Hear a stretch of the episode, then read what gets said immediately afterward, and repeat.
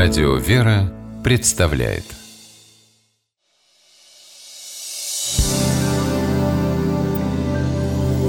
Первый источник Маш, слышал, ваш начальник вернулся?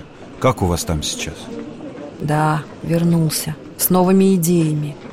И мы теперь каждый день допоздна. Утром бегу к восьми. Не знаю, как долго это продлится Но пока это напоминает какой-то ад кромешный Сочувствую А что значит кромешный?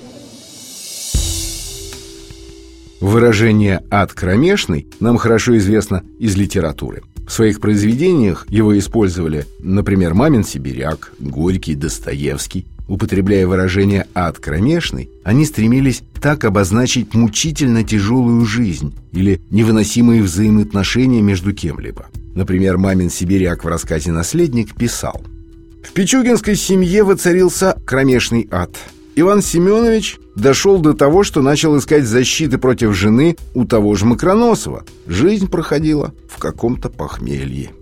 Есть и второе значение выражения. Ад кромешный еще означает невыносимый шум, суматоху и хаос. Откуда пошло это выражение и что означает, давайте выясним вместе. Согласно библейской энциклопедии, греческое слово «ад» и еврейское «шеол» означают «место, лишенное света». В Священном Писании понятие ада встречается в книге «Бытия» у пророков и у евангелистов в Новом Завете. Например, Давид в Псалтире адом называет место, удаленное от Бога и возможности общения с Ним. «Ибо ты не оставишь души моей в аде и не дашь святому твоему увидеть тление». В книге Иова ад описывается как место пребывания умерших, откуда нет возврата. «Оставь, отступи от меня, чтобы я немного ободрился, прежде нежели отойду, и уже не возвращусь в страну тьмы и сени смертной, страну мрака, каков есть мрак тени смертной, где нет устройства, где темно, как самая тьма».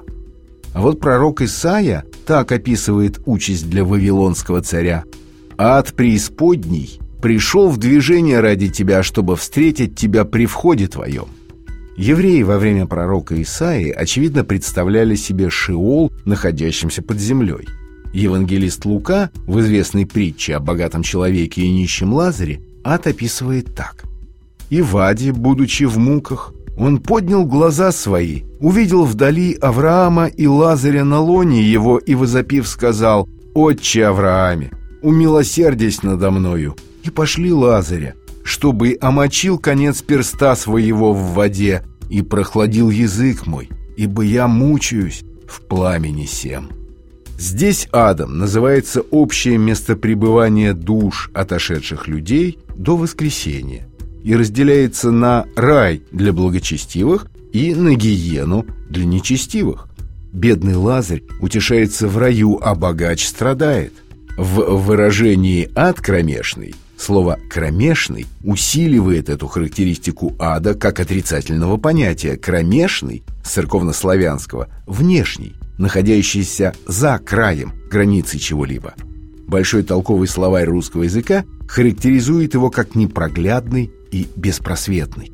Этот смысл хорошо отражается в выражениях «тьма кромешная», «мрак кромешный», «кромешное неведение».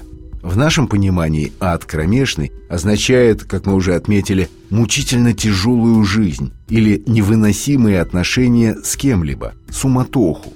Кроме того, на основе этого оборота возникла производная «ад кромешный на душе». Так говорят, когда кому-то мучительно тяжело.